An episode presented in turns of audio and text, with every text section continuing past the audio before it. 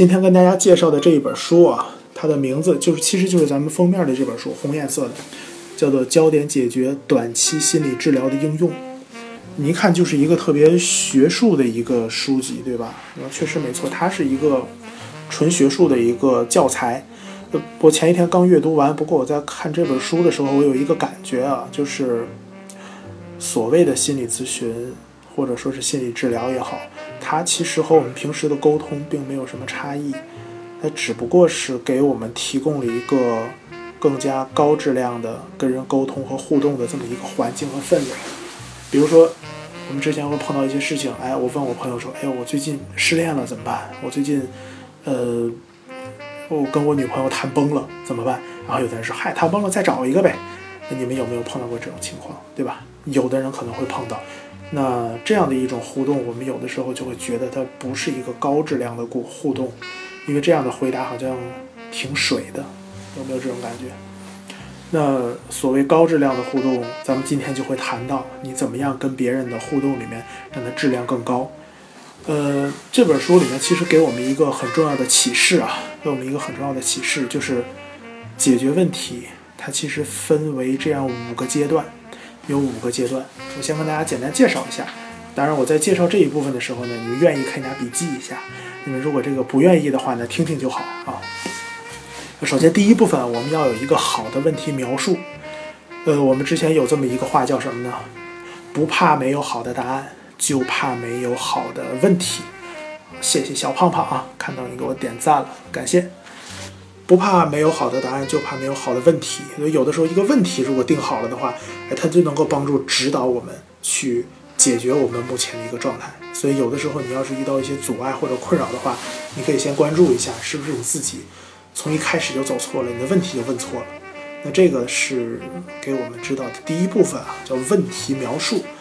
嗯，怎么样叫一个好的问题描述呢？就是你不要去关注这件事情的成因，不要去关注它的成因，而是要去关注它的解决方向。我不知道我这样说大家是不是好理解啊？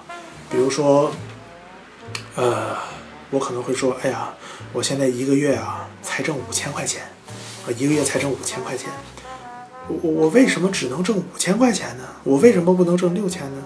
我为什么只能挣五千呢？哎，当你说我为什么只能挣五千的时候，你会发现你在做什么事情？你在找这个事情的成因，对不对？你在找原因嘛？为什么？为什么？可是如果我们改变一个方法，我们不是去问为什么只能挣五千，而是我们向将来去考虑，你可能就会关注到我如何能够挣到五千五呢？那我如何能够挣到六千呢？啊，所以我们把这个问题的关注点你放到了过去的话。你就很糟糕了。如果你放到将来的话，你就会发现这个问题好像问起来就会更舒服一点。呃，待会儿咱们举几个例子来谈这一部分啊。这是第一点。第二点就是我们要寻找一个良好的目标。呃，你们平时都会给自己制定目标对吧？那我觉得肯定是会有这样的。那制定目标是一个什么感觉？比如说有人会给自己做日程规划，有人会给自己做日程表。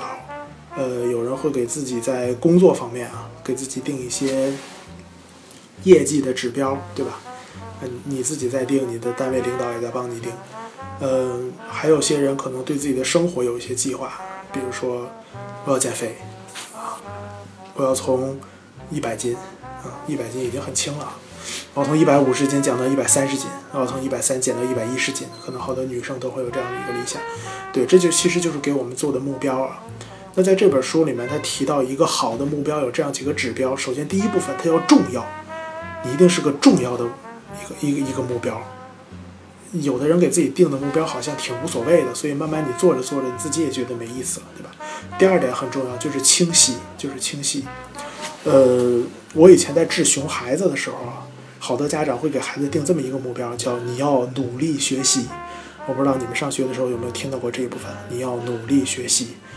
但当我听到这个目标的时候，我就我就在想一个事儿：什么叫努力学习？什么是努力？怎么做才叫努力？对吧？你看这个目标是很不清楚的。那，哦，对啊，努力学习，好好好好学习，天天向上。这个目标其实定的非常的笼统，它完全没有办法告诉你应该怎么样去学习。那我换一个问法，我跟你说，你不要努力学习，我要求你每天晚上九点到十点这个时间啊，背下来三个单词。每天晚上九点到十点背下来三个单词，你可以回忆一下这样的一个目标，你是不是就完全知道该怎么做，对吧？那这是咱们谈到解决问题的第二个阶段啊。那解决问题的第三个阶段，解决问题的第三个阶段，咱们称之为寻找例外。寻找例外，呃，有的时候你会发现自己做一件事情，并不是从头到尾一直都做不好。有的时候你会发现，好像就在最近这几个月我才做不好，或者这个事情啊，我从出生到现在曾经有过一次把它给做好了，那这就是你的例外。好多人在接受心理学工作的时候，比如说在找我做咨询的时候，他特别想要一个方法，跟我说：“那老师，你给我一个方法，我要回去用，用完了之后我的问题就解决了。”我相信咱们很多人可能都带着这样的一个期待来的，呃。这其实会让我挺郁闷的，因为我觉得我怎么知道你是谁？我知道你有什么样的能力，有什么样的本事，我给你的方法是不是好用呢？我不确定。但是如果你自己过去曾经有过例外的话，比如说这件事情经常失败，或者还是拿这个学习的例子来说，你天天考七十分，有一天你考了七十五分，这是不是一个进步？那这就是一个例外，我们可能要看一看。你这个例外是怎么来的？你如果想天天考七十五分的话，你就要照着你这一次例外来做，对不对？听我外面挺热闹的吧？你们陪陪我啊。呃，接下来一点就是反馈。那反馈有两种，一种是我们自己给自己的反馈，一种是别人给我们的反馈。我不知道大家会不会称赞一个人，夸一个人啊？呃我在这里还举我们上学时候的例子，因为这个你们都经历过。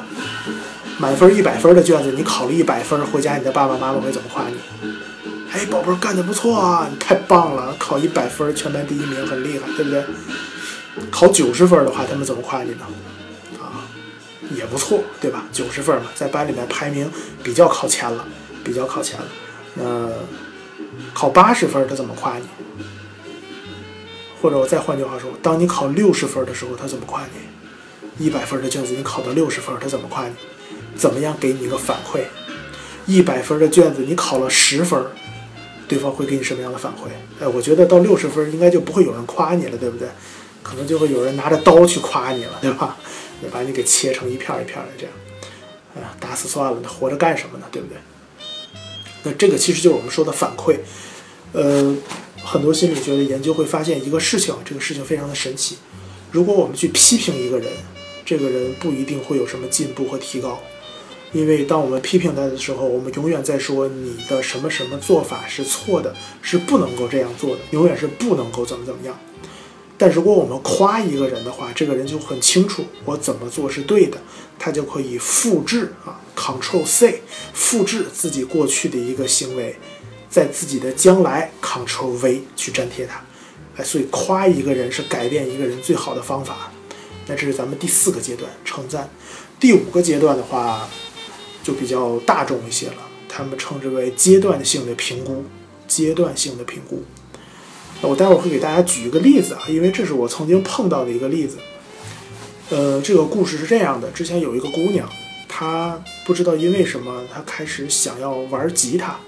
我不知道咱们一百多位成员啊，咱们有没有喜欢玩吉他的？有没有会弹这个的？哎，你们弹吉他时候什么感觉？打个字儿让我看一看。如果大家有会弹的、会弹吉他的、有会演奏乐器的话，你们在玩这个东西的时候什么感觉？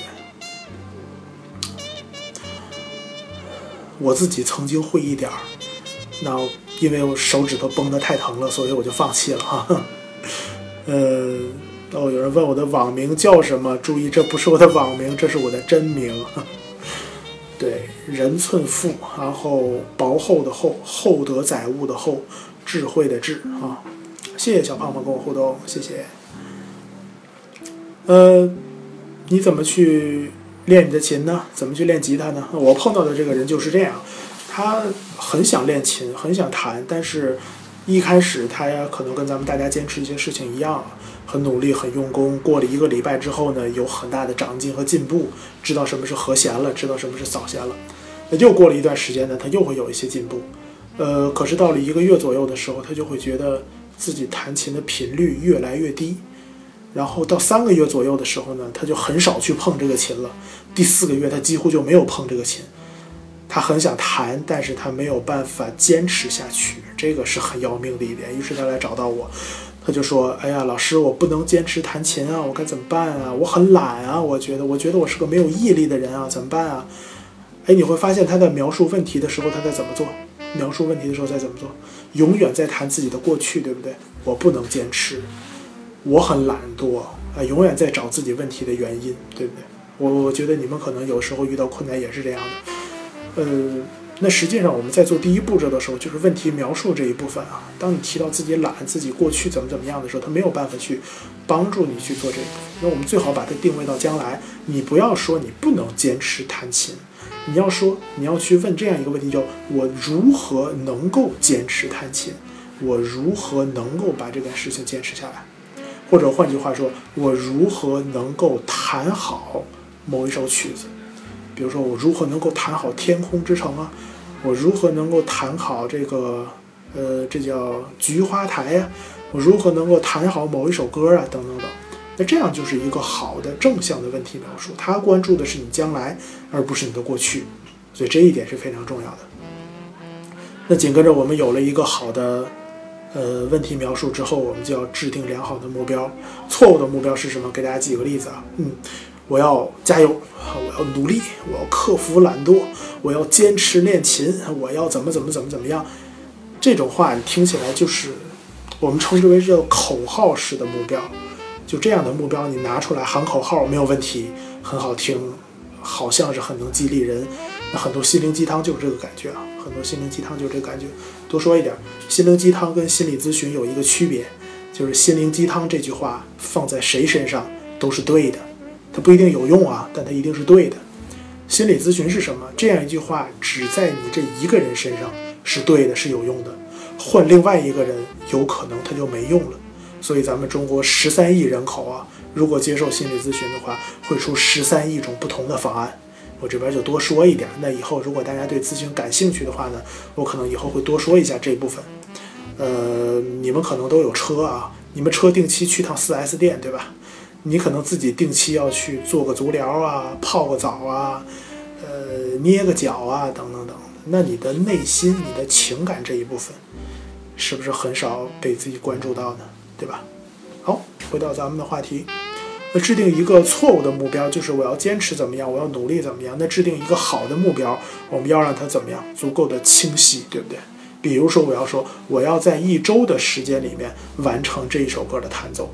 我要在三天的时间里面做到一件什么什么具体的事情，比如说我们会有这个琴谱，我要在五天的时间里面完全学会弹奏这个琴谱，懂我意思了吧？哎，你的目标一定要足够的清楚，目标要清楚。呃，这是我们自己和自己玩啊，那紧跟着探索例外。探索例外。我最近这一周好像都没有好好练过琴。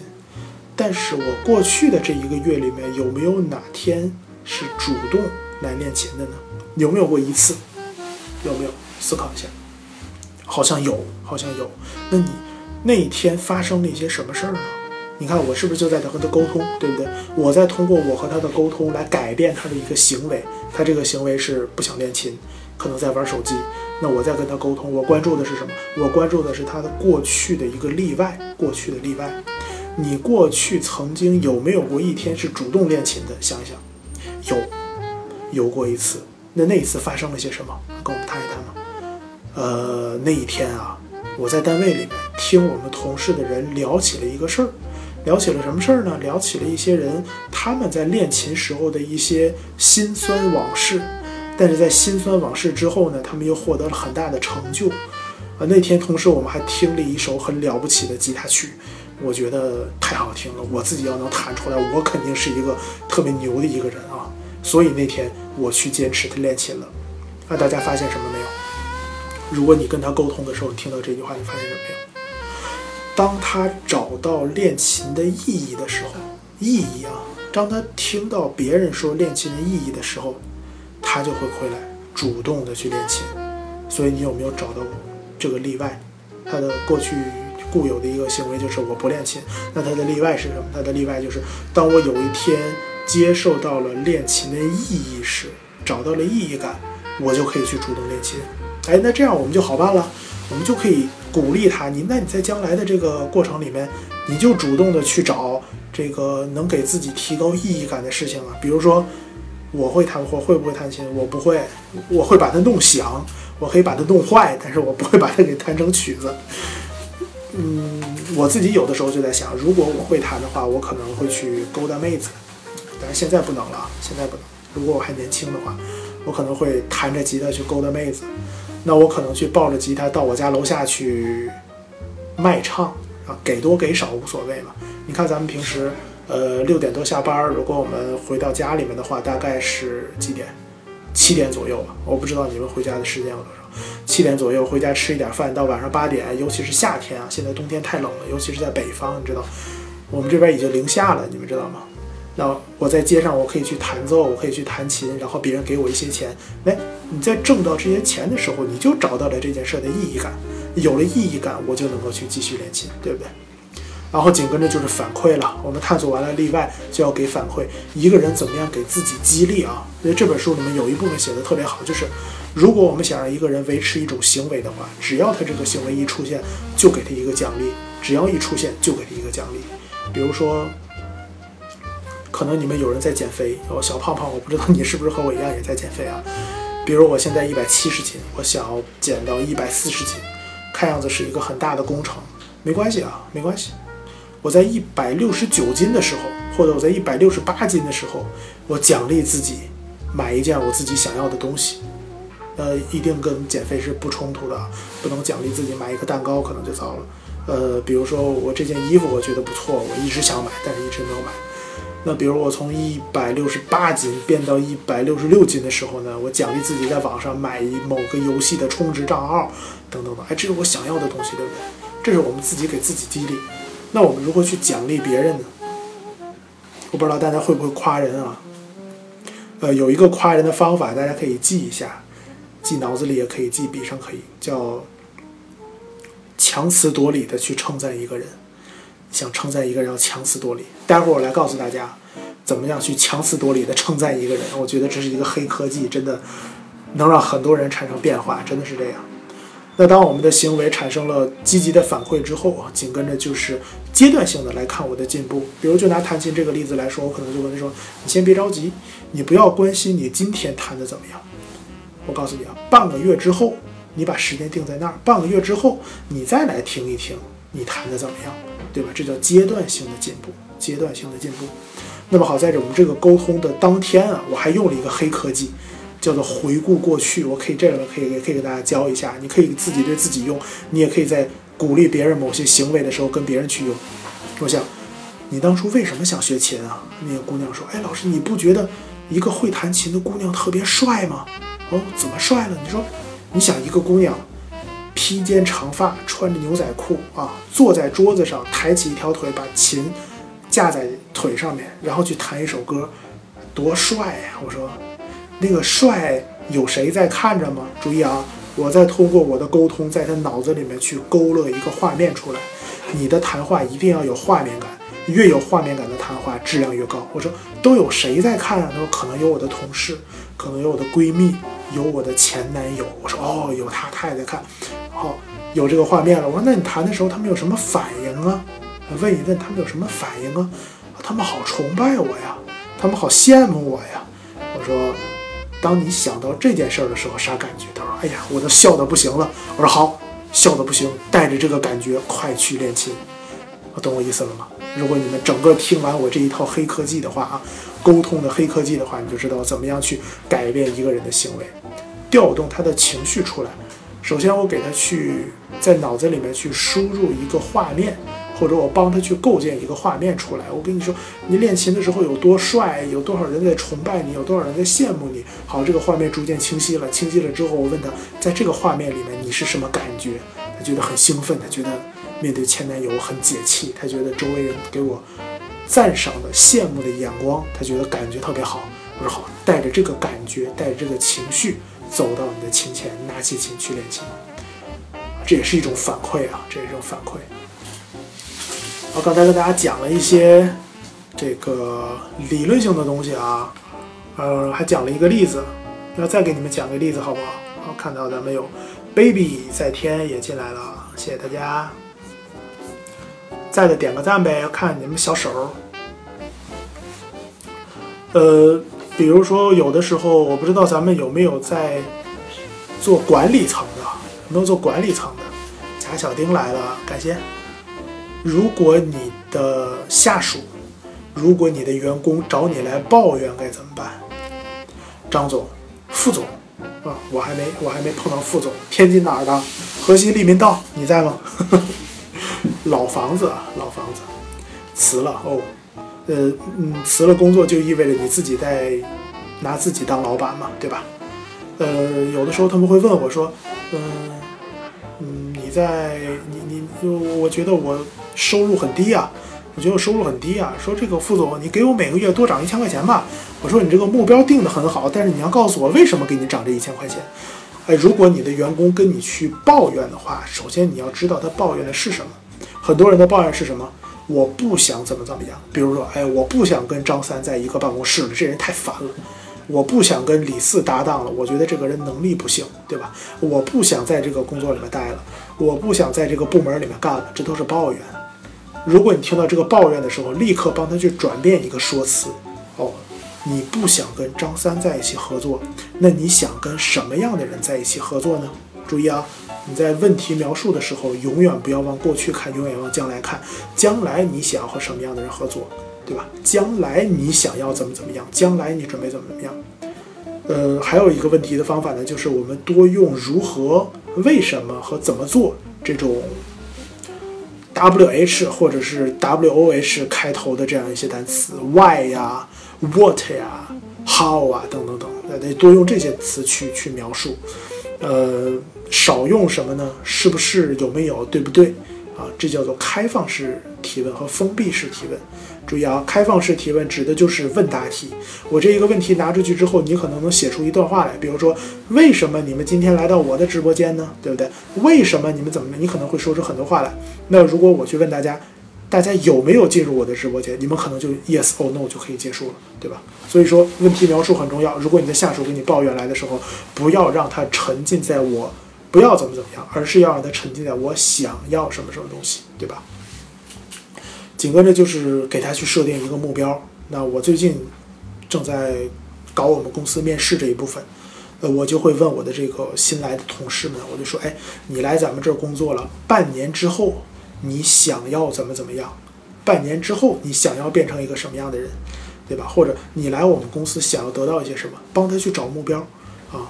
呃，如果大家在跟我一样去处理一些人事方面的工作，或者说你准备给你的下属打鸡血的话，不要用以下几个词直接的去刺激他。比如说，我们要奋斗，我们要努力，我们要加油，我们要拼搏，我们要怎么？别别用这些词啊！我跟你说，这些词已经说烂了，他们也不愿意听，你也不愿意说，对不对？呃，而是要给一些更具体的东西，比如说。最好这个东西还是针对个人的。那比如说，我现在每个月在我们公司拿到三千块钱，那我的领导可能就说：“哎，我特别想把你的公司提到每个月三千五百块钱。”哎，小子，你来跟我说说，凭什么我要给多给你这五百块钱啊？让对方去说，对吧？你看你在沟通的时候啊，自己少说，让对方多说。这样的话，你们沟通的质量反而会更好。好多人，咱们有的会有一个误区啊，就觉得我说的越多，对方接受的越多；我说的越多，对方接受的越多。但其实是相反的。一个高质量的沟通，通常是你听的很多，但是你说的反而会比较少。就好像你的一句话扔出去是一个种子，然后在他身里面生根发芽这样。呃，抱怨工作，抱怨工作，抱怨完工作之后，我就问他：那你过去跟什么样的人合作，你觉得比较舒服？我们在做什么？探索例外，对不对？探索例外，你过去和什么样的人工作，你觉得比较舒服呢？或者你跟谁工作你比较舒服？可能说我跟我跟王二麻子那种人工作起来我会比较舒服一点啊。那么好，王二麻子有什么特点？你跟我说说。啊，王二麻子这个人他比较友善，他嗯愿意承担好多责任，他愿意怎么怎么样的。好，那这样的人有谁？你来找一找，你愿意跟谁合作？对吧？这都是我们沟通的一些技巧跟方法啊。呃，刚才我是不是欠你们一些黑科技啊？对吧？注意啊，我们在谈谈话的时候，哦，天津人讲话真逗，我还没开段子呢。等以后跟你们更熟的话，你们常来，我给你们把心理学讲成单口相声，怎么样？好，呃，黑科技啊，黑科技，最后一点时间。还记得我一开始举的一个例子吗？我跟大家说，如果一个学生他在考试啊，他在考试的时候，他考了一百分，你怎么夸他？他考了九十分，你怎么夸他？他考六十分，你还夸他不夸他？当然要夸了，六十分也要夸。他考十分，你要不要夸他？如果你想让他从十分变到十五分，变到一百分的话，也要夸他。那有的时候我们会给一个员工做评估啊，我说，哎，来，呃，小王啊，你过来一下，我来问问你啊，这个最近这一个月，咱们做了很多的工作，你可以给自己评个分儿，一分到七分。七分呢是非常非常满意，你觉得自己的状态特别棒。如果是这样的话，你给自己评七分。那如果你对自己的状态非常非常不满意的话，你给自己评一分，好不好？我说，那我问问你，你准备给自己评几分啊？啊，可能这位小王就会说了，嗯，我觉得我能给自己评四分。我说，哦，四分。那你说说你这四分是怎么来的，对吧？怎么样怎么样得到四分了的？他说，我可能最近有加班啊。呃，领导安排的任务我都在做呀，等等等，我觉得我能拿四分。我说好，太棒了，很了不起。那咱们下个月啊，下个月我们可能还会有一些其他的任务要做，需要拿出你五分的精神，五分的精神。那请你来跟我说一说，如果你要从四分变成五分的话，你可以多做一些什么？多做一些什么？嗯，那四分变成五分，来段相声吧，今天啊。哎呀，时间不够啊！我先把我的黑科技讲完啊。从四分变成五分的话，需要一些什么？呃，可能我需要怎么做？怎么做？怎么好？那这个月你就按照五分的标准来要求自己，对吧？如果大家愿意留到最后的话，我再把今天的这一本书介绍完，我跟大家讲一些段子，好吧？嗯，如果你从四分变成五分的话，可以多做些什么？紧跟着我要说。那如果你以五分的状态保持这个工作的话，我觉得下个月可能会做得更好，给他一个鼓励，对吧？那这是说四分，这是一个中间状态啊。也有人说六分的，我说你都做到六分了，更了不起。怎么样做到七分呢？或者说，我就是七分，好，继续保持。有的人会跟我说，老师，我觉得我做的并不好，我可能只配得一分。如果这样怎么说？或者说？嗯，你的孩子或者你家弟弟考试啊，一百分的卷子考了十分回来，你准备怎么说？你依然可以去关注他这一点。我说哦，得了一分，那你来跟我说一说，你为什么还给自己留着一分啊？你做了些什么，让自己依然是一分，或者依然是两分，只是低分数段的？来，你可以谈一谈这一部分。注意啊，任何一个人有任何一种表达。我们都可以从中找到他积极和正向的一面，然后给他鼓励，对不对？我可能说，呃，我觉得我没有迟到，所以我能拿一分儿。基本的东西我都做到了，所以我能拿一分儿。我说，基本的东西都做到，这本身就很了不起啊。我觉得你可能也是一个积极向上的人。注意这是在干嘛？称赞，对吧？你是一个希望自己能做得更好的人，你是一个有远大目标的人。那我来问问你。如果做两分的话，你可以做些什么？我不要求你很高啊，我只要你涨一分。两分的话，你可以做一些什么？或者你可以怎么做？那他可能就会想，嗯，两分的话，我可能按时交我每天的这个日报吧。我说好，太好了，那下个月我就等着你按时交日报，好不好？好，这是两分。还有的人会跟我说，我觉得我一分都不配啊，我应该得负一百分，我应该得负一万分。你这时候该怎么说？头疼！这时候该怎么说？我这时候依然有办法说。我说：“哦，你对自己的评价这么低，居然敢直接告诉我，你很有勇气，对不对？你很有勇气，这话你都敢说，你很有勇气。来，你跟我说一说，你是如何做到这么坦诚的呢？你看，不管你。”对方用什么样的方式去回复你，你都可以找到一个套路去反馈他。所以这就是咱们今天讲高效沟通能够帮助大家去找的一些方法跟技巧啊。